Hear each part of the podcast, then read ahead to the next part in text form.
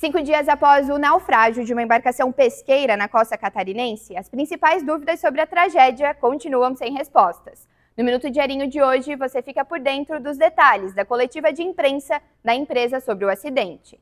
Pescadores, advogados, um médico e o proprietário do barco que naufragou em Santa Catarina conversaram com a imprensa nesta quarta-feira.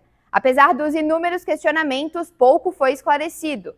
A empresa alegou que ainda não pode falar por que a embarcação estava em alto mar, mesmo com o alerta de ciclone, e tampouco quem autorizou a saída do barco, mesmo com o alerta da Marinha e da Defesa Civil sobre o mau tempo.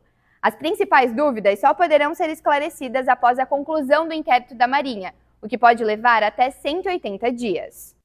A Pescados Kowalski, alvo da maior apreensão mundial de barbatanas de tubarão, anunciou que vai processar o IBAMA. A empresa alega que os agentes de fiscalização divulgaram informações, aspas, descontextualizadas sobre a comercialização das nadadeiras. A Kowalski defende que os pescados foram capturados em anos em que as espécies não constavam na lista de animais ameaçados de extinção. Nenhuma empresa manifestou interesse no edital de arrendamento transitório do Porto de Itajaí.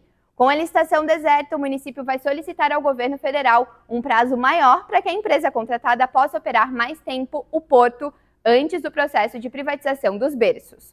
O edital buscava a contratação de uma nova redentária do porto para os próximos seis meses. Leia mais notícias em diarinho.net. Com oferecimento Tony Center Motos.